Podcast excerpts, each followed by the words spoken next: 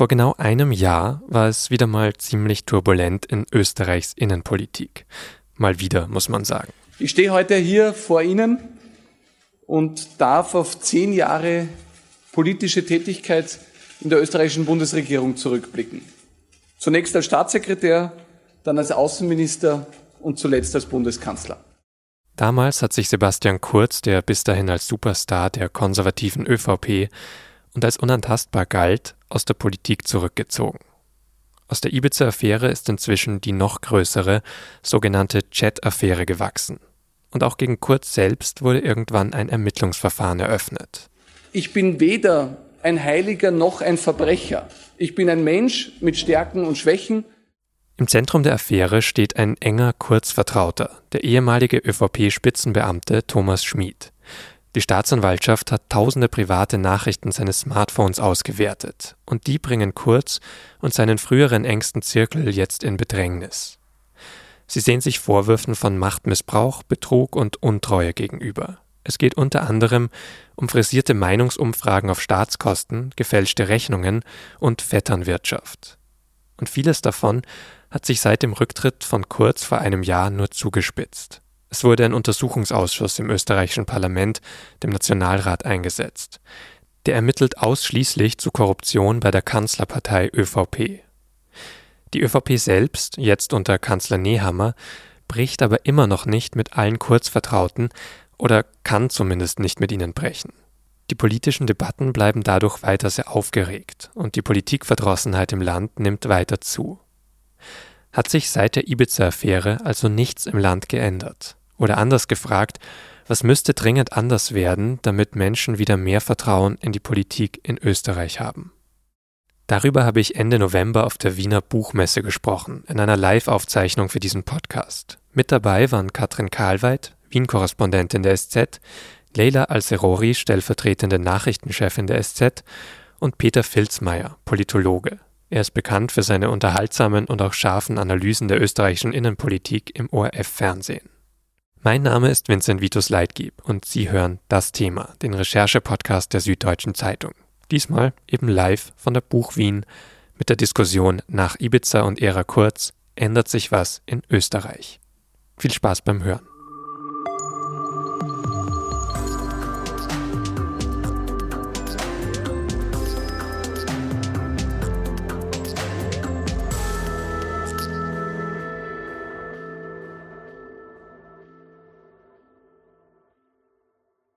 Wir haben uns hinter der Bühne schon, ist schon losgegangen ein bisschen mit den Politikunterhaltungen. Äh, ja, ich freue mich, dass Sie alle hier dabei sind. Wir sind jetzt die letzte Veranstaltung hier auf der Radio Wien Bühne und jetzt heute diese Unterhaltung wollen wir aufzeichnen für den Podcast ähm, das Thema. Wir wollen ein bisschen aufschlüsseln, ein Jahr nachdem sich Sebastian Kurz aus der Politik zurückgezogen hat.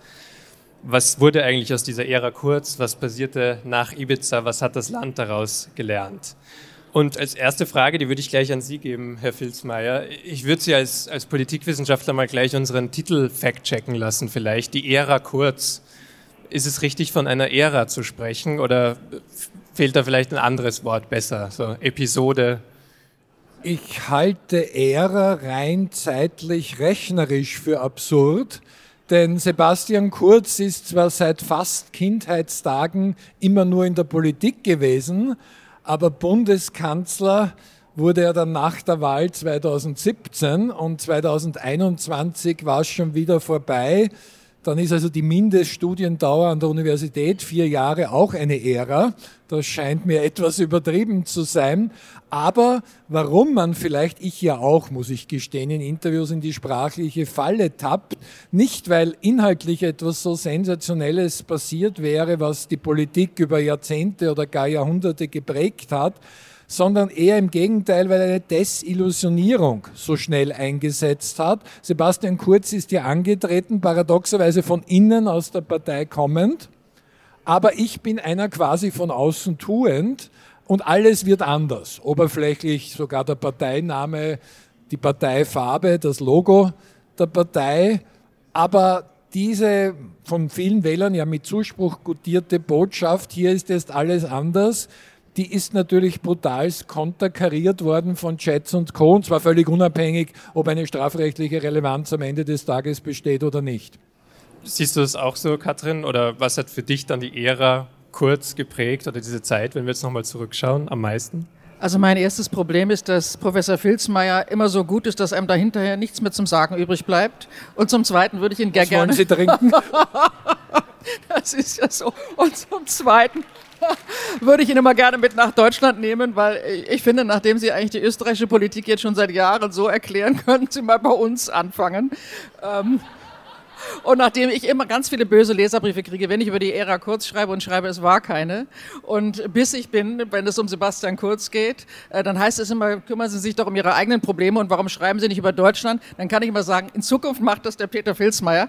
Danke für die Einladung. Die Getränkseinladung, natürlich nur auf Apfelsaft gespritzt, geht hinaus. Ich habe zu meiner Ehrenrettung schon mal die Spitzenkandidatendiskussion im ZDF analysiert bei der letzten Bundestagswahl. Gilt das? Ich weiß, das gilt. Das gilt. Also, jetzt aber ernst, Entschuldigung, jetzt werde ich ernst, aber es ist Sonntagnachmittag, die Buch Wien ist fast vorbei.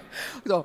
Und die Ära Kurz ist auch vorbei. So, um jetzt mal ernst zu werden. Wir haben ja die letzten Tage noch ein paar Zuckungen erlebt mit der Kür von Gerald Fleischmann, seinem früheren Medienchef, zum neuen strategischen Kommunikationschef der ÖVP. Ich muss sagen, ich habe es nicht glauben können, als ich es gelesen habe. Ich kenne kaum Kollegen, die es glauben können. Ich kann die Motivation der ÖVP verstehen. Ich glaube, dass Karl Nehammer das Gefühl hat, dass die Wagenburg noch, dass die Mauern der Wagenburg ÖVP noch nicht groß, noch nicht dick genug sind und dass die Sehnsucht nach Kurz in der eigenen Partei immer noch groß ist und dass die Wut auf die Chats und die Verachtung für vieles, was dahinter öffentlich geworden ist, der Partei so schadet, dass er jetzt Profis braucht. Ich weiß nicht, warum er Gerald Fleischmann dafür braucht. Ich glaube, es gibt andere, die es auch könnten, aber Fleischmann und Kurz sind Teil einer Crowd, einer, einer Gruppe, die immer noch in der ÖVP bewundert wird. Und ich glaube, dass die Binnenwirkung hier mehr zählt als die Außenwirkung. Das heißt aber nicht, um zum Ende zu kommen, dass Kurz wiederkommt, aber dass die Ära Kurz sozusagen ihren, mit den letzten Zuckungen einer verzweifelten ÖVP nochmal ihr hydrisches Haupt trägt. Ich glaube, man wünscht sich sehr an den damaligen Erfolg einfach anzuknüpfen. Man versucht jetzt irgendwie ein bisschen das Personal wiederzuholen, das mir einem jetzt fehlt. Aber gibt es da inhaltlich zum Beispiel jetzt, weil du sagst eben, es geht ums Image, wir sind jetzt gerade bei jemandem, der Kommunikation macht, gibt es inhaltlich noch etwas, woran man da anknüpfen kann oder möchte? An, die, an jetzt die Zeit von Kurz? Ja. Naja, was man jetzt gerade ja sehr stark sieht, ist dieses ganze Migrationsthema, was wieder aufgebauscht wird. Also da sieht man ja auch, dass man offenbar ähm, Angst hat, mit anderen Themen nicht punkten zu können und dass man jetzt auch versucht, wieder der FPÖ wieder ein bisschen so ähm, die, die Wähler, Wählerinnen ein bisschen abzugrasen, wobei man auch das Thema damit eigentlich größer macht, als es ist. Wie sehen Sie denn jetzt die Figur Sebastian Kurz mit, mit einem Jahr Abstand noch? Ich habe jetzt auch in der Vorbereitung gelesen, eben es wird ihm nachgesagt, er sei dann letztlich doch sehr unsicher gewesen. Äh, Mitterlehner hat zum Beispiel gesagt, der ehemalige Vizekanzler, ähm, es sei eben inhaltlich habe er nicht das gehalten, was er versprochen hat. Anspruch und Wirklichkeit klaffen da auseinander. Ähm, wie bewerten Sie das jetzt, Herr Filzmeier, nach einem, mit einem Jahr Abstand? der Pauschalvorwurf, wie alle Pauschalwürfe dann auch zu undifferenziert, ist, dass es eben eine marketinggetriebene Politik war, wo er mit unbestrittenen Kommunikationskünsten Blasen konstruiert hat, wo gar nicht so viel inhaltliche Substanz, und zwar jenseits des Sachstreites, bin ich dafür oder dagegen dahinter war. Das sehe ich aus subjektiver Perspektive, das gar nicht als Politikwissenschaftler, größte Sünden zum Beispiel in der Corona-Politik. Denn zu plakatieren als Parteichef und gleichzeitig auch noch Bundeskanzler seiend, ich habe die Pandemie beendet, also die Pandemie ist gemeistert, um korrekt, äh, und es war die Wir-Form zu zitieren, aber die Botschaft war dahinter. Ja auch die Balkanroute Ich habe das gemacht. Das hat äh, bei allen Folgemaßnahmen die dann auch von der ÖVP in der Regierung, von grünen Gesundheitsministern, genauso in Wien, Wien von der SPÖ gemacht worden, einen großen Flurschaden äh, angerichtet. Ein Podcast sehe ich als Diskussionselement. Ein Gedankensplitter dazu ist, wenn Sie einen Hammer haben als Instrument, dann neigen Sie dazu, jedes Problem als Nagel zu sehen. egal ob da wirklich ein Nagel ist oder nicht, weil sie haben ja diesen Hammer in der Hand. Das Dilemma bei Sebastian Kurz war auch, dass er in die Falle getappt ist. Ich bin gut in Kommunikation, also glaube ich, ich kann alles kommunikativ lösen. Fragen der Zuwanderungspolitik in den Facetten Wirtschaftsmigration wie Asyl, was zwei sehr verschiedene Dinge sind. Kommunikativ hat er sie mit Absicht in einen Topf äh, geworfen.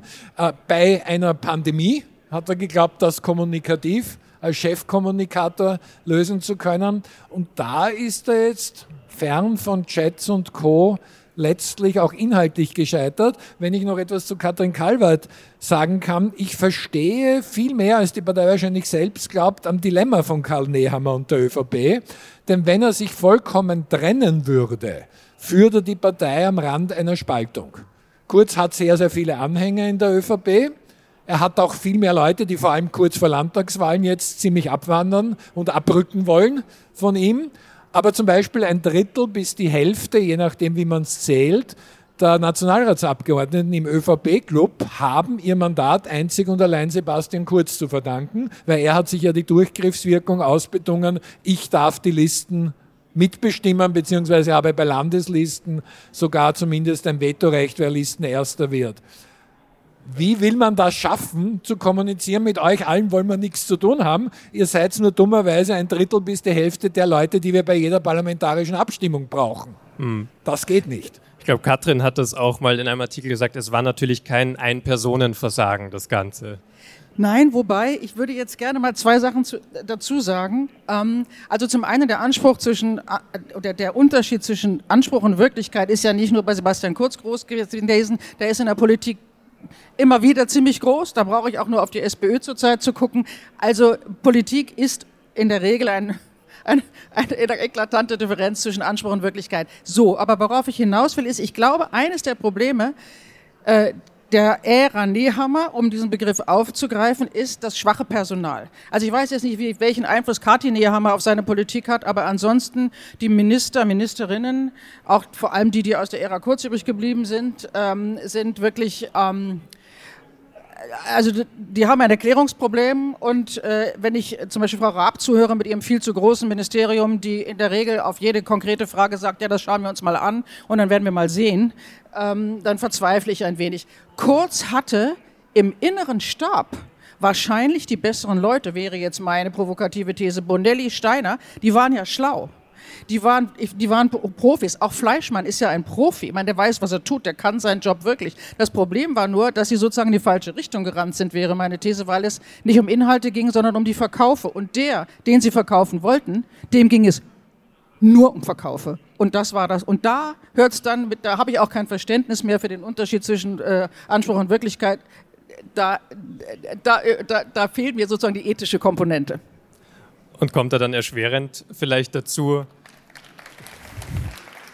erschwerend äh, dann in einer Phase sozusagen, als auch schon nach Ibiza über sehr viele Skandale geredet wurde, als das schon großes Thema war, dass dann eben die Pandemie kommt, Politik plötzlich unglaublich konkret war, Menschen wirklich ganz im Alltag, im Innersten getroffen hat, man durfte nicht mehr raus, dass das dann noch zu einer Verschärfung geführt hat, dass wir jetzt auch vielleicht Vertrauensverluste sehen in Bevölkerung durch diese Zeit, durch diese Regierung? Das Thema Vertrauensverlust ist in der Tat das Dilemma. Ich hätte nicht gedacht, dass ich in die Verteidigerrolle von Sebastian Kurz und der ÖVP gerate. Nur das wäre mir jetzt zu einfach. Alle Regierungsmitglieder sind schlecht, so wurde es nicht wörtlich gesagt und auch nicht gemein. Aber mich macht etwas anders viel nachdenklicher stimmend. Bei der derzeitigen Bundesregierung die besten Vertrauenswerte auf ÖVP-Seite hat der Wirtschafts- und Arbeitsminister Martin Kocher. Warum? Weil er bis vor kurzem kein Politiker war sondern Wissenschaftler. Die besten Vertrauenswerte auf Grünseite in der Bundesregierung hatte die Justizministerin Alma Zadic, aber genau zu dem Zeitpunkt, als sie in Kinderkarenz war und ein Baby bekommen hat, also auch nicht politisch aktiv war. Das sollte doch nachdenklich stimmen, wie groß der Flurschaden ist. Und ich unterstelle weder der ÖVP noch generell politischen Parteien, dass sie das nicht erkennen. Nur offenbar kommen sie aus der eigenen Spirale nicht mehr raus, weil es ist angesprochen worden, Gerald Fleischmann, früherer Pressesprecher und danach Medienbeauftragter von Sebastian Kurz, auch Beschuldigter in den korruptionsstaatsanwaltschaftlichen Ermittlungen, der ausgerechnet jetzt zum Kommunikationschef der Partei gemacht wurde. Und das ist ja objektiv analytisch an den größtmöglichen Unsinn grenzend, denn ich verstehe vollkommen, wiederum die ÖVP, dass man ihn nicht fallen lässt. Denn es gilt die Unschuldsvermutung und das muss man auch ernst meinen und nicht nur als juristische Schutzbehauptung sagen. Und die ÖVP glaubt noch viel mehr an seine Unschuld. Nur, es muss ja auch in der Parteiakademie ein Medienarchiv in der Bibliothek geben, das er ordnen könnte, äh, um einen Job zu haben. Weil was muss ein Medienkommunikationschef tun? Der soll erstens möglichst nüchtern und neutral und sachlich, ohne eigene Befangenheit strategische Entscheidungen treffen. Also zum Beispiel für die prozessbegleitende oder zumindest ermittlungsbegleitende Krisenkommunikation der ÖVP die strategische Entscheidung, schießen wir medial mit voller Kraft zurück oder sitzen wir etwas aus. Jetzt ist Herr Fleischmann bei dieser Entscheidung wahrscheinlich nüchtern, aber jemand sonst Befangeneren als ihn gibt es ja auf der ganzen Welt nicht, wenn ich selbst Beschuldigter bin. Das geht ja schlicht und einfach nicht. Oder ich muss als Kommunikationschef ein möglichst neutral, professionell, korrektes, nicht belastetes Verhältnis zu möglichst allen Medien haben. Ja, jemand, der das am wenigsten hat, finden Sie nicht außer Fleischmann. Also ich verstehe es einfach objektiv nicht, warum er gerade das gemacht hat. Nicht, dass man ihn nicht fallen gelassen hat, das kann ich nachvollziehen. Da gibt es ja generell so ein paar, paar, Grenzen, die verschwimmen oder Entscheidungen, die sozusagen schwierig voneinander zu trennen sind. Also wenn es jetzt um Parteiausschlussverfahren geht oder Empfehlungen darüber, dass dann eben jemand, der sehr viele Chats natürlich auch geschrieben hat, Thomas Schmid, dass da jetzt empfohlen wird, natürlich hat der Partei geschadet, sollte vielleicht raus. Aber dann gibt es ja genug andere, die auch Chats geschrieben haben und immer noch in Positionen sind, beziehungsweise auch noch wieder zurückgeholt werden. Ich glaube, die ÖVP bemüht sich sehr darum, dass sie ein bisschen sich abgrenzt und einerseits eben durch diesen Parteiausschluss und andererseits aber doch irgendwie an mit, mit, auch mit Gerald Fleischmann wieder diese Message Control wieder stärker einführen mag, dass sie wieder geschlossener wirken. Es ist ja zum Beispiel auch eine Wahl jetzt in Niederösterreich, wo man auch Sorge hat und ich glaube, da sind sie schon sehr, also es ist eigentlich ein verzweifelter Move gerade. Also es ist wirklich etwas, was ein bisschen Bände spricht. Ich habe den dankbaren Job, er ist wirklich dankbar bei politischen Parteien, von außen analytisch auf Unlogiken hinzuweisen. Da hat also jetzt der Ethikrat der ÖVP, der im Übrigen vor dem Hintergrund der Affäre Strasser, der hat sich von angeblichen Lobbyisten für ein Gesetz als EU-Abgeordneter kaufen lassen, eingerichtet wurde, als offenbar PR-Aktion, denn seit dieser Einrichtung vor rund einem Jahrzehnt hat er genau gar nichts nachweislich gemacht. Da hat er jetzt endlich sich geäußert, aber ausschließlich zu strafrechtlichen Aspekten und nicht zu ethischen. Was mir beim Begriff Ethikrat rein sprachlich eine Unlogik erstens erscheint. Zweitens, er hat sich auf den Standpunkt gestellt, es gilt die Unschuldsvermutung. Das ist ein sehr löblicher Standpunkt, aber mit Ausnahme von Thomas Schmidt. Gut, diese Unlogik hat man dann aufgelöst, indem er gesagt hat, Thomas Schmidt hat ja gestanden in den Aussagen vor der Korruptionsstaatsanwaltschaft. Allerdings, und da wird es wieder unlogischer, ansonsten trommelt die ÖVP seit Wochen und Monaten, Thomas Schmidt ist der größte Lügner überhaupt. Aber diesen Teil glauben wir ihn und deshalb soll er ausgeschlossen werden, während wir bei den anderen an die Unschuldsvermutung glauben. Das ist nur noch absurdes Theater. Um es klarzustellen, ich habe nicht die geringste Ahnung, wer wie gedruckt lügt. Entweder Thomas Schmidt oder Ex-Bundeskanzler Sebastian Kurz. Was ich nur weiß, dass einer von beiden oder beide ungewollt einen Irrtum sagen, als ungewollte Unwahrheit, das schließe ich aus, weil die Aussagen sind so gegensätzlich, einer muss wie gedrückt lügen. Und das Dilemma ist, jenseits von jedem Parteibashing, es mag für die ÖVP und vielleicht auch für die Republik graduell schlimmer sein, sollte der Ex-Bundeskanzler der Lügner sein. Es ist aber nicht viel besser, wenn der ehemals fast mächtigste öffentlich Bedienstete in ganz Österreich, nämlich der ÖVP-Generalsekretär des Finanzministeriums, ein notorischer Lügner ist, wenn der von der ÖVP äh, zum obersten Wirtschaftsjob der Republik gebrachte Thomas Schmidt ein Lügner ist, denn er wurde ja zum Chef der Beteiligungsgesellschaft gemacht. Das ist beides gleich schlimm. Und der Demokratie wiederhole ich politische Flurschaden, ich wiederhole mich, ist furchtbar, denn die Vertrauenswerte der Politik sind unterirdisch, aber nicht unter der Gürtellinie, sondern unter den Zehenspitzen anzusiedeln. Frage? Eine Frage an den Herrn Professor Filzmeier. Glauben Sie, dass die ÖVP überhaupt, da gibt es noch Hoffnung jetzt für diese Partei?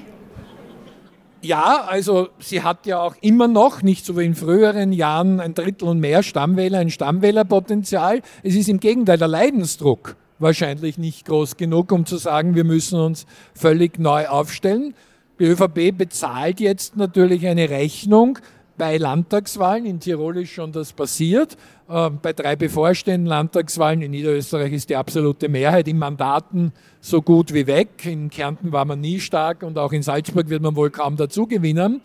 Aber wie groß sind diese Verluste wirklich? In Tirol, wo man ja übrigens auch landespolitische Probleme hatte, ich erinnere an den Landesrat, der alles richtig gemacht hat, laut Eigenaussage in der Pandemie, nur musste er wenig später zurücktreten, also so richtig war es wahrscheinlich doch nicht ist man nach wie vor Landeshauptmannpartei und hat einen neuen schwachen Koalitionspartner. In Niederösterreich wird man die absolute Mehrheit in Mandaten verlieren, aber sehen Sie sich das niederösterreichische politische System an, da gibt es Proportsystem. Man hat eine gute Chance in der Regierung weiter fünf von neun Landesräten, also die absolute Mehrheit zu haben. In Kärnten kann man sagen, vorher so gut wie nichts und nur Mehrheitsbeschaffer für die SPÖ, das werden wir nachher auch noch hinkriegen. Und auch in Salzburg kann man die jetzige Dreierkoalition fortführen. Also kurzfristig wird man da gar nichts machen, sondern eher durchtauchen. Langfristig interessiert mich aber auch nicht, was die ÖVP oder irgendeine andere Partei macht, sondern gibt es wirklich ein Demokratieförderungs- und Bildungsprogramm? Denn Postenschacher innerhalb der rechtlichen Grauzonen ist ja ein österreichischer Volkssport. Und da muss ich mal was dagegen tun. Auftragsvergaben im Stil der Lockerheit von Bierzeltveranstaltungen zu machen, wenn es um öffentliches Geld geht. Das gehört und auch bei mehreren Parteien ja dazu. Ich erinnere an ein kleines Detail, was unbestritten ist und niemand redet drüber. Da war die Ausschreibung für diesen obersten Wirtschaftsjob der Republik, nämlich Chef der Beteiligungs GmbH, also äh, dort Vorstandsvorsitzender. Und Thomas Schmidt hat irgendwie festgestellt, blöd, ich habe keine internationale Erfahrung, das sollte aber im Ausschreibungstext drinnen stehen. Was macht er? Er interveniert und kann die äh, internationale Erfahrung als Kriterium rausstreichen. Äh, das sind ja diese Selbstverständlichkeiten und weit über eine Partei und die nächsten Wahlergebnisse hinaus, die einfach absurd sind. Äh, ich kann ja auch nicht auf der Universität bei einer Ausschreibung für eine Professur für Politikwissenschaft sagen, das ist jetzt blöd, die verlangen ein Studium der Politikwissenschaft für den Job. Lass mal das rausstreichen, es reicht auch irgendein anderer schulischer Abschluss. Und Sie haben jetzt schon sehr viele Kontexte angesprochen, in denen es auch ähm, um die ÖVP geht, wo sie sich auch öffentlich verteidigen muss. Und Sie haben davor schon ganz kurz angesprochen, diesen Konflikt. Eigentlich geht es ja ganz oft um die Verteidigungslinie, was ist jetzt legal, die Grenze ist das Strafrecht und was ist dann moralisch fragwürdig, was ist ethisch fragwürdig. Hält so etwas aufrecht, Katrin, als Verteidigungslinie? Also das Problem ist ja, und wir machen uns, wir, wir lachen jetzt hier so. Erstens wollte ich sagen, der Vorteil ist bei ihm, man muss nichts mehr selber arbeiten. Verstehen Sie, warum ich ihn nach Deutschland habe? Kann das ist fragen. ein Konstruktionsfehler mit drei JournalistInnen und einem Politikwissenschaftler. Genau. Also, so, nur noch zwei kleine Bemerkungen, dann werde ich ernst, okay? Dann doch endlich nochmal. Also die äh, ÖVP hat ja zurzeit in diesen nächsten Landtagswahlen gar keine Probleme, weil sie tritt ja gar nicht als ÖVP an. Sie ist ja schon in Tirol nicht als, da ist sie als Liste Mattl angetreten. Jetzt tritt sie als was an? Niederösterreichische was? Äh, Liste? Nein. Niederösterreichische äh, Volkspartei ist sie auch schon bei der letzten Wahl so, angetreten. Okay, nicht und so sie ist auch schon in Kärnten okay. mal eine Partei als Liste Jörg Haider ja. angetreten. Klitzekleiner Nachteil, der war schon tot. Also okay. insofern sehe ich das undramatisch. Okay, also das ist undramatisch, gut. Der Punkt ist, nein, das, also die Frage ist, wo ist diese Verteidigungslinie?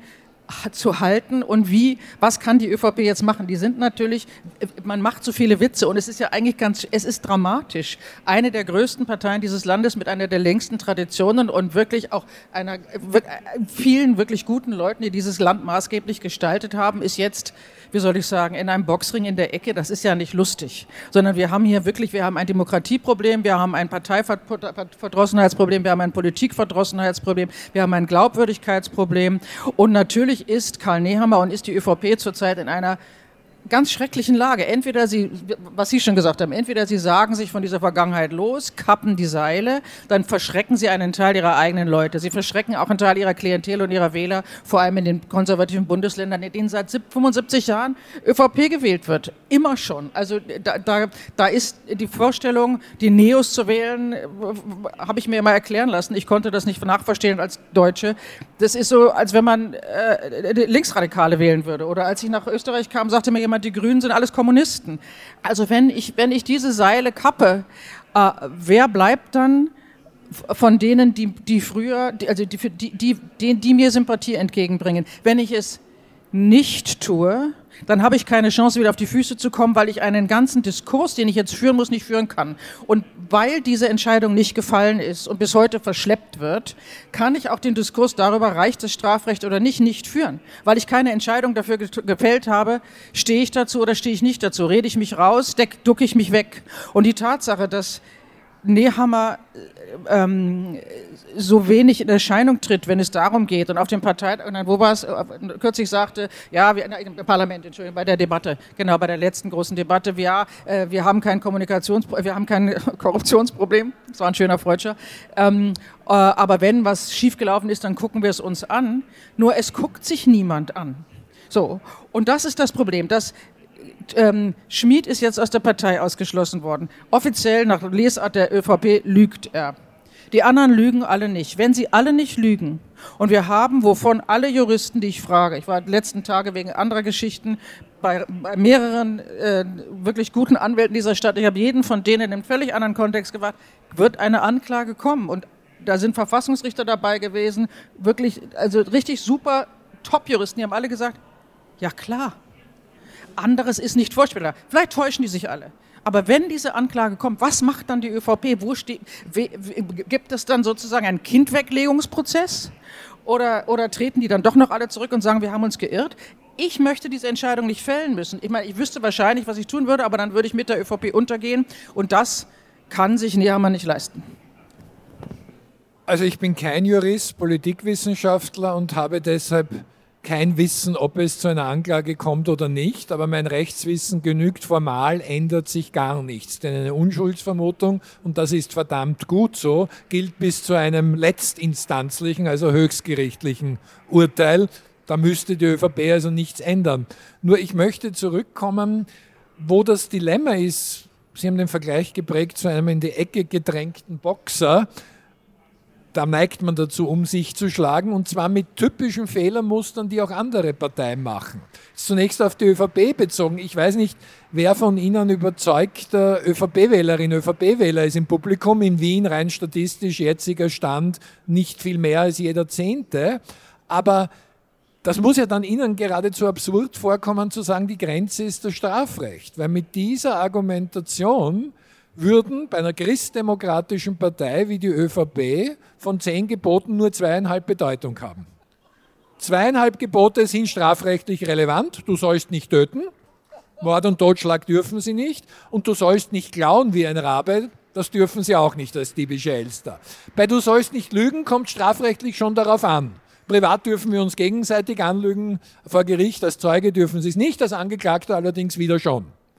Alle anderen Gebote müsste man ja auch als ÖVP-Wählerin, ÖVP-Wähler für richtig und wichtig halten, nur strafrechtlich sind sie vollkommen unwichtig. Zweite Absurdität. Aber du sollst nicht begehren deines nächsten Frau, das haben wir jetzt noch nicht gehabt. das ist zivilrechtlich beim Scheidungsprozess teuer, aber strafrechtlich verboten ist es nicht, wenn sie das aber tun. In der Partei jetzt noch kein öffentliches Problem. Also, wie gesagt, sie landen nicht äh, vor dem Staatsanwalt, würde nicht die WKSDA als Wirtschafts- und Korruptionsstaatsanwaltschaft zu ermitteln beginnen, was immer du vorhast. Also, oder Mann, Frau, wie auch immer. Ja? Mein Mann sitzt da vorne. Liebe Grüße. Äh, wir kennen uns.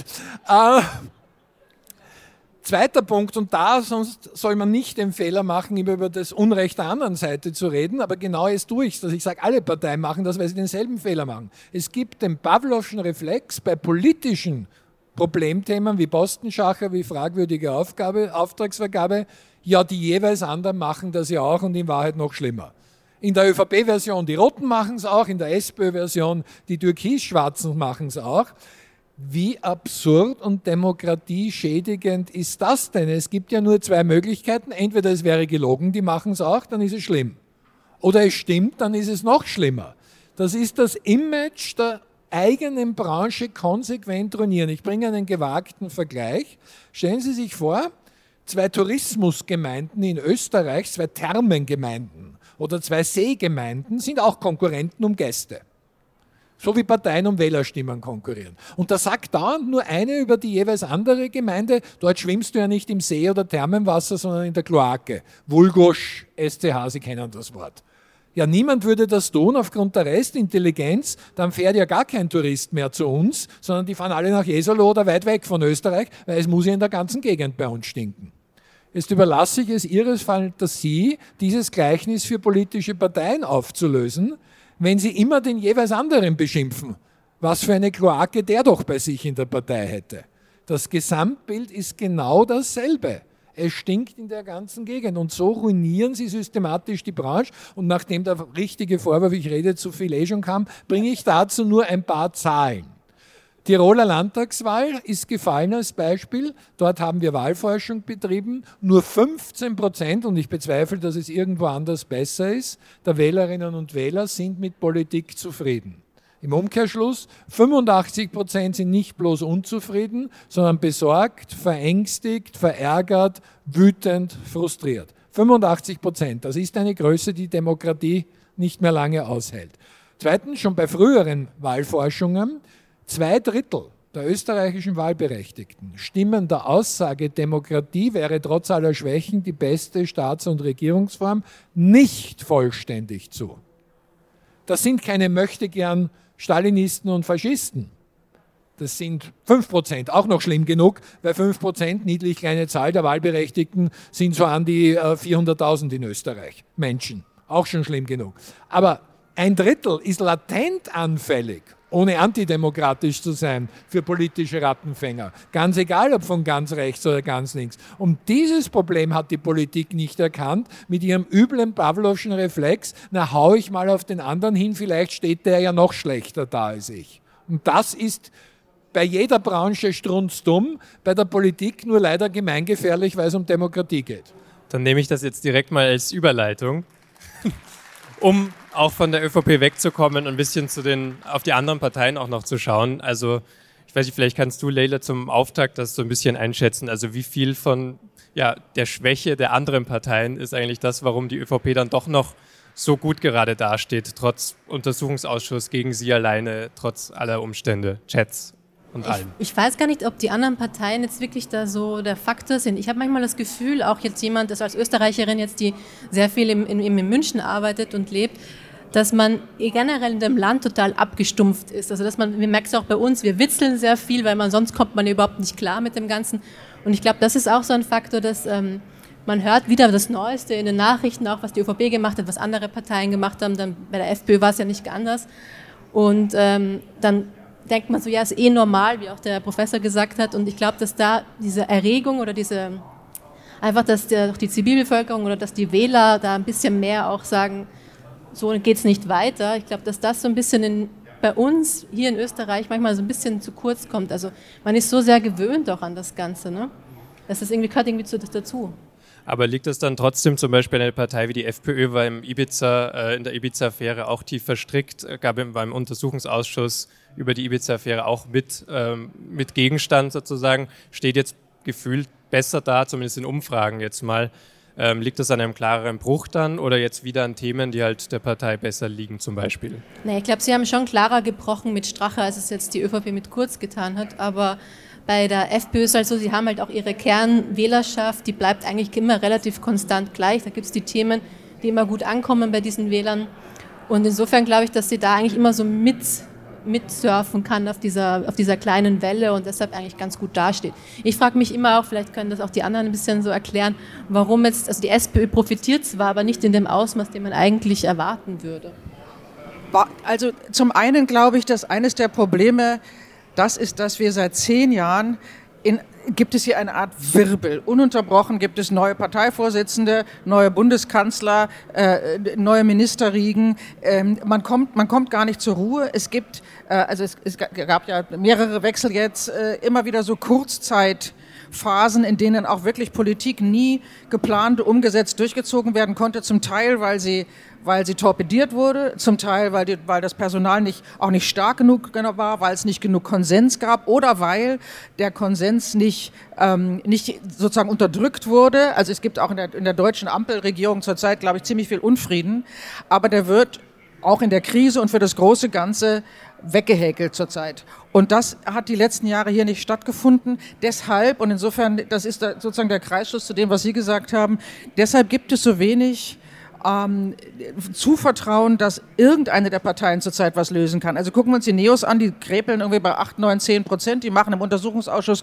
einen guten Job, die sind neoliberal, was die Wirtschaftspolitik angeht, linksliberal, was die, äh, was die ähm, Justizpolitik, Gesellschaftspolitik angeht, sowas wie also wie die FDP in Deutschland in den äh, 70er, 18, 80er Jahren unter Baum und Gerhard, also eine wirklich angesehene Partei, die sind auch da, die waren immer wieder Zünglein an der Waage in ein, im deutschen sozusagen Koalitionsblumenstrauß.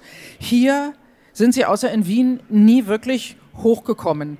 Die, die SPÖ hat zwischen Dosko und Randy Wagner einen Dauerstreit. Es gibt niemanden, ehrlich gesagt, den ich treffe in der SPÖ, der wirklich davon überzeugt ist, dass Frau Randy Wagner die richtige Kandidatin ist. Sorry to say. Immer wieder, wohin man hört, sagen die Leute, wir haben sie halt. Und, dann hinter, und, und, und hinter den Kulissen wird gestritten und gefochten und Worauf ich hinaus will, ist, es gibt so wenig, also es gibt nicht nur Vertrauen, zu wenig Vertrauen in die Politik, es gibt auch in den Parteien so wenig eigenes Zutrauen in die, in die, in die Umsetzungsfähigkeit und in, die, in, den, in das Versprechen, was Politik bedeuten kann.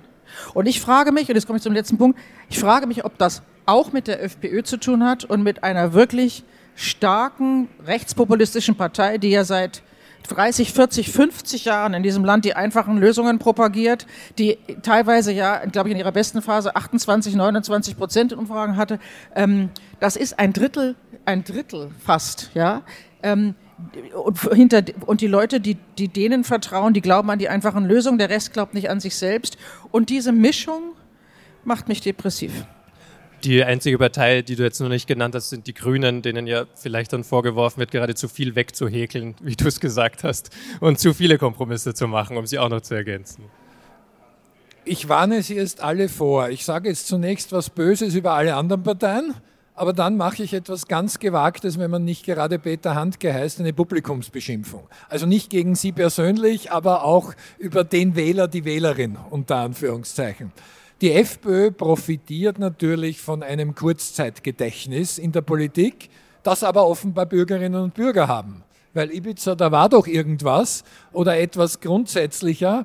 Die FPÖ war dreimal an Bundesregierungen beteiligt und alle dreimal sind diese Regierungen kläglichst frühzeitig geplatzt. Jetzt sagt die FPÖ natürlich, Schuld war da jeweils immer andere, aber das ist wie beim Geisterfahrer auf der Autobahn. Wenn Sie die Verkehrsfunkmeldung hören, Achtung, es kommt Ihnen ein Geisterfahrer entgegen und Sie sagen dreimal, was heißt einer, da ist ja schon wieder einer, dann sollten Sie anfangen zu nachdenken, ob es nicht Sie derjenige sind nicht? Äh, und nicht alle anderen fahren in die falsche Richtung.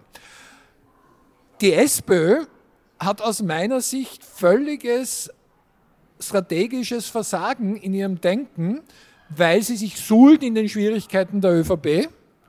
Historisch verständlich, denn durch die Rivalität SPÖ-ÖVP sind ganze Generationen von Rotpolitikern groß geworden. Was immer du sonst machst, du musst zunächst mal den Schwarzen hauen. Zuletzt nur sprachlich gemeint, Früher wurde ja auch zwischen den Lagern aufeinander geschossen. Und um ein Gleichnis, es wird schon wieder furchtbar lang, aber um ein Gleichnis zu bringen, Stellen Sie sich vor, Sie wohnen in einer Wohnung oder einem Haus mit fünf Zimmern und Sie haben Ihren Schlüssel verloren. In einem Zimmer nur ist Licht, die anderen Zimmer sind stockdunkel.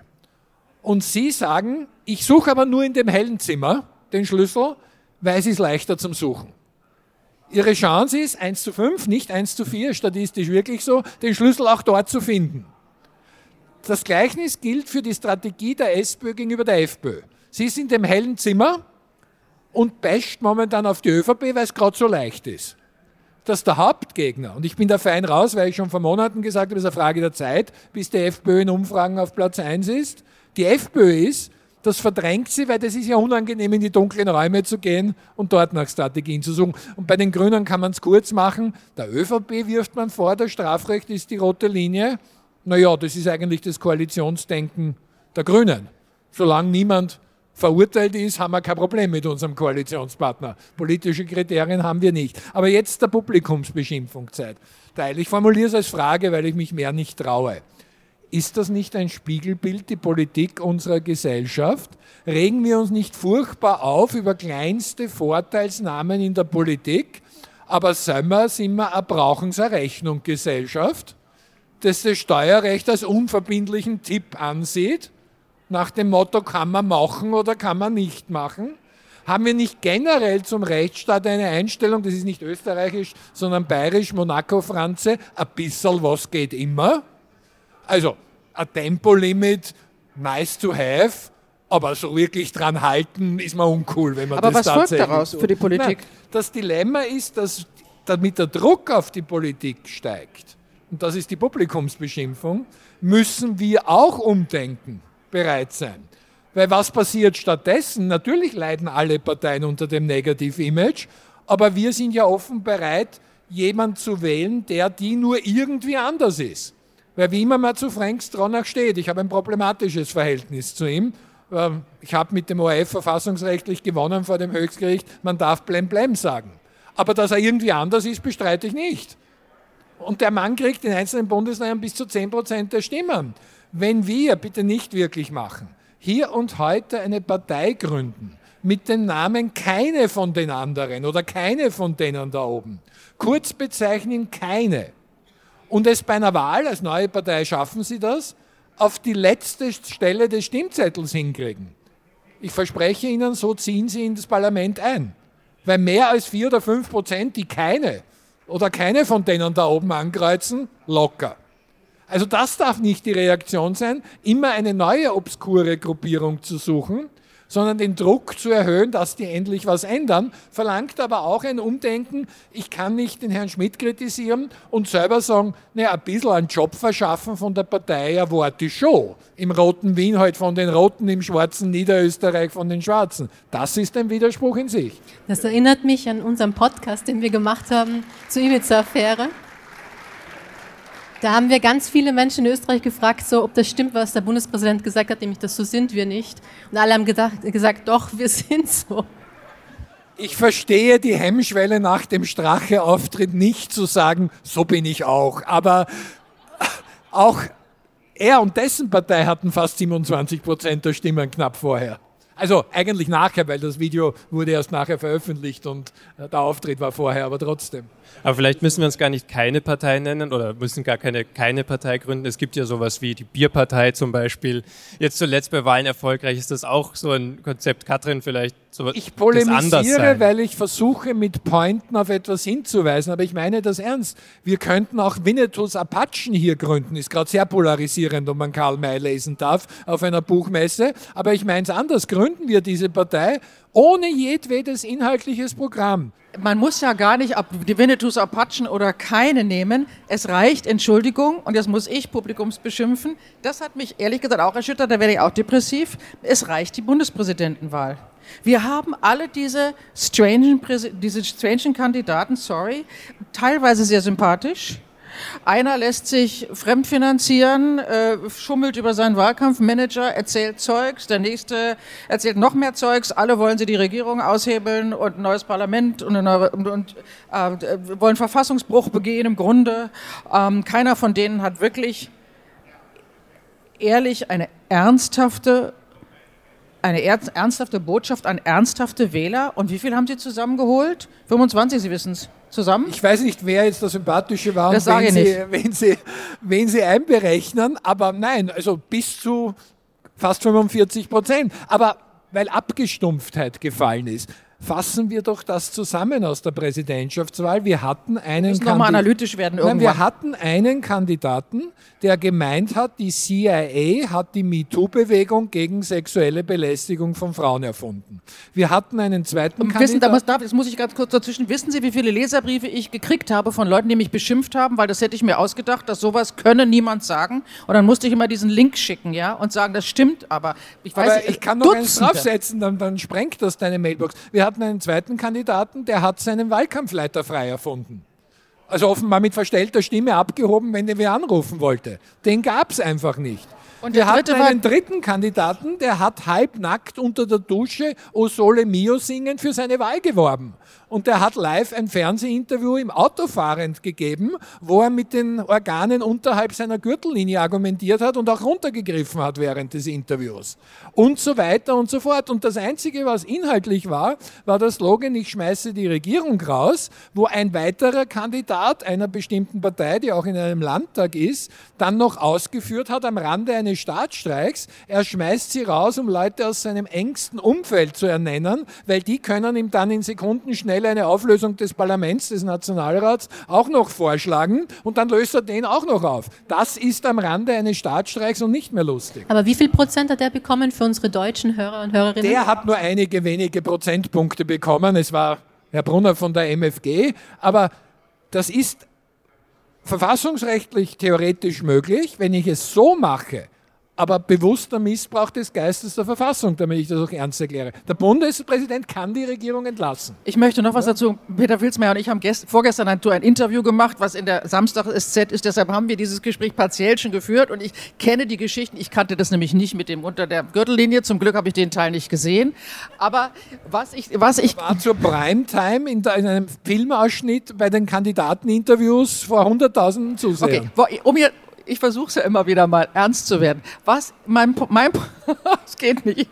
Was mein Problem ist, ist, dass dieser Teil der Debatte, nämlich diese Angriffe auf die Verfassung, die mindestens zwei, wenn nicht drei dieser Kandidaten wirklich regelmäßig in diesen uferlosen Interviews, äh, Zweierinterviews, Gruppeninterviews, im, in den Privatsendern, im ORF, referiert haben, ja. Mir, ich habe nicht verstanden, warum da nicht immer wieder wirklich scharf nachgefragt wird. Es gibt doch gar nicht, dass die das verbreiten können und dann wird man, dann redet man über die rote Jacke von Herrn Staudinger oder über, weiß ich nicht, äh, irgendwelche anderen banalen Fragen äh, und wem, was wollen Sie den Wählern sagen? Und es wird nicht wirklich deutlich gemacht, das ist ein Versagen. Entschuldigung, auch der österreichischen Kollegen. Ich, es ist unvorstellbar. Es ist, da wird nicht deutlich gemacht, an welcher politischen Grenze wir uns hier die ganze Zeit bewegen. Das ist skandalös. Wir müssen jetzt tatsächlich auch schon mit äh, Blick auf die Uhr so ein wenig zum Schluss kommen und darum vielleicht als Versuch es auch nochmal positiver... Kurz auflösen, weil das ist wichtig, wir können nicht bashen. Das wir ist auch der weiter. bewusste Missbrauch, den dürfen Sie sich aber auch nicht gefallen mit Halbwahrheiten. Denn ja, die Bundesregierung darf vom Bundespräsidenten entlassen werden. Das ist ein ganz wichtiges Korrektiv, ein Teil von wechselseitiger Macht und Kontrolle. Nur muss auch die Frage, was dann inhaltlich seriös beantwortet werden. Und da wird's übel vom Verfassungsgedanken her, wenn ich dann sage, ich nominiere meine ehemaligen Büromitarbeiter, meine Kumpels aus der Blasmusikkapelle oder Sportverein oder Partei oder irgendwelche Schulfreunde als neue Regierung, nur damit die mir möglichst schnell auch die Nationalratsauflösung vorschlagen, weil das darf ich nicht allein, ohne Zustimmung oder ohne Vorschlag der Bundesregierung. Und das ist das Dilemma, das mit diesen Halbweiten allerdings man auch durchkommt. Also offenbar braucht man mehr politische Bildung. Genau, das wäre jetzt meine Abschlussfrage sozusagen in die Runde. Wir können ja einmal durchgehen tatsächlich. Also wo setzt man denn jetzt, wir haben über Parteien gesprochen, wir haben auch über die ÖVP länger gesprochen. Was ist so das Wichtigste, was äh, jetzt folgen muss, was sozusagen außerhalb liegt, was man vielleicht im System ändern müsste, wie man politische Bildung anstoßen könnte? Ist es im Journalismus, dass man da mehr Qualität fördern muss, ähm, dass man weiterkommt? Was wären so die Vorschläge? Wir können ja eine, eine Runde einmal machen. Also ich glaube, Journalismus das war ein ganz wichtiger Punkt, dass ganz viel, also diese Verhaberung auch zwischen Politik und Journalismus, die in Österreich einfach normal ist, dass das einfach wirklich hinterfragt werden sollte, dass da eine klarere Trennung sein sollte. Ich glaube, Medienbildung wäre auch etwas, also politische Bildung einerseits in der Schule, aber auch Medienbildung in der Schule wäre etwas, was total wichtig ist, dass einfach auch die zukünftigen Generationen da viel wachsamer und kritischer sind. Das würde mir jetzt ad hoc einfallen. Für Sie? Ja, ich habe mir den Elfmeter selbst aufgelegt und bin auch der Dormann, der es zur Seite tritt. Natürlich ist Bildung die Lösung, politische Bildung und Medienbildung übrigens kombiniert. Das ist eher aus historischen Gründen und aus Interessensgruppengründen getrennt, denn in einer Mediendemokratie ist ja wohl logisch, dass das zusammengehört. Das Zahlenbeispiel ist nicht aktuell, aber es war mal so, da, diese Zahl habe ich mir gemerkt, vor zugegeben schon einigen Jahren, ich hoffe, es ist etwas mehr, da war das politische Bildungsbudget im Bildungsministerium 8 Millionen Euro. Von jedem für uns ist das unglaublich viel Geld. Aber für ganz Österreich und alles, was in politische Bildung ein Jahr lang passiert, sind das nicht mal die viel zitierten Erdnüsse. Wir brauchen also politische Bildung und Medienbildung im Schulbereich als Unterrichtsprinzip, was es ist auch als eigenständiges Fach, aber gleichzeitig äh, in offenen Jugendarbeit, da gibt es kaum systematische Programme, bitte genau zuhören, es gibt viele ausgezeichnete Einzelinitiativen, aber wenig Systematik, selbstverständlich genauso in der Erwachsenenbildung, das sind nicht die bösen Jungen, die so politisch ungebildet wären, auch wenn ich da schaue, sind wir eher mehr überdurchschnittlich, teilweise von, von der Altersgruppe her. Äh, und das wirklich mit einem Milliardenbudget und nicht mit ein paar Kinkerlitzchen. Der Haken ist mir auch klar, aber ich habe nichts Besseres anzubieten. Bildung ist die Lösung, sie wirkt aber nur sehr langfristig. Ich muss noch mal ähm, eine Kurve schlagen, ganz kurz. Ich weiß, wir sind am Ende. Wir haben ja die letzten Tage darüber gesprochen äh, oder gelesen, dass äh, was die äh, Medienförderung angeht, ähm, jetzt äh, einige sehr seltsame, äh, wie soll ich sagen, expressiv, exzessive Medien plötzlich 700.000 Euro kriegen, die russische Propaganda machen, die ähm, seltsame Karikaturen abdrucken und die Fake News produzieren, und zwar regelmäßig. Äh, Frau Blimlinger von den Grünen, die Mediensprecherin und Kultursprecherin, sagt jetzt, ja, wir müssen das nachschärfen, nachdem diese Entscheidung gefallen ist. Sie ist von der RTR gefallen, die in einem Ausschreibungsprozess besetzt wurde, der landestypisch war. So, das heißt also, ich will damit sagen, die Medien- und die Journalismusförderung in diesem Land ist ein Thema und es ist zu Recht und sie wird es bleiben, solange die Reformen keine echten Reformen sind. Punkt eins. Punkt zwei. Was kann man ändern? Konsequent keine Populisten wählen. Ist eigentlich ziemlich einfach. Und Jetzt noch äh, vielleicht optimistisch für, für junge Menschen, jetzt noch in die Politik gehen. Sehen Sie da Potenzial? Sollten Sie sich engagieren in Parteien oder ist das dann eher auch so etwas, wo Sie sagen, junge Menschen jetzt ist verständlich, dass die vielleicht eher versuchen, den Protest außerhalb von Parteien auf der Straße oder woanders? Das ist sogar ganz, ganz wichtig und möchte ich, machen Wissenschaftler selten, sogar als Appell verstanden wissen. Kritisieren Sie Politik scharf, glauben Sie mir, ich tue es auch, aber nie mit Pauschalurteilen und undifferenziert, die sind alle so. Es ist auch himmelschreiender Unsinn zu sagen, alle Priester sind Kinderschänder, weil es solche Fälle gab und auch nicht alle Beamten sind Faulenzer und alle Ärzte geldgeile Beuschelschneider und so weiter und so fort. Pauschalurteile sind immer falsch sondern erklären Sie den Jungen, dass nicht alle in der Politik korrupt sind, das stimmt nicht, sondern erklären Sie ihnen, wie wichtig Demokratie ist. Weil wenn Sie das nicht tun, dann geht wirklich niemand mehr in die Politik und wir haben das, was einmal mit Fragezeichen zum Glück, aber ein Artikel in der Zeitschrift Profil war Demokratie ohne Personal. Denn niemand wechselt zu einer Berufsgruppe, wo man vorher weiß, dass man pauschal beschimpft wird. Also tun wir das nicht. Wir haben hier konkrete Fälle kritisiert, wie ich meine, zu Recht, aber nicht pauschal.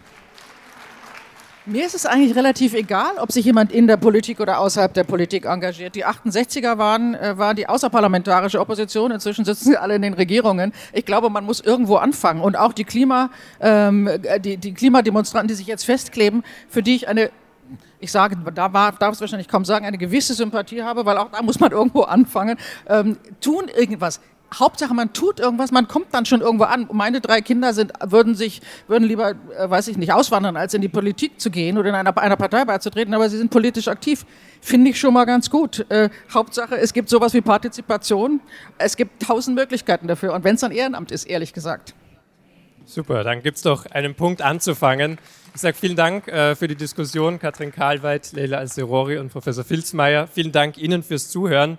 Und mehr SZ Österreich gibt es jede Woche am Freitagabend im äh, Österreich Newsletter, der kostenlos ist. Vielen Dank, das war auch die letzte Veranstaltung hier. Ähm, haben Sie noch einen schönen Abend. Tschüss, schönen Abend.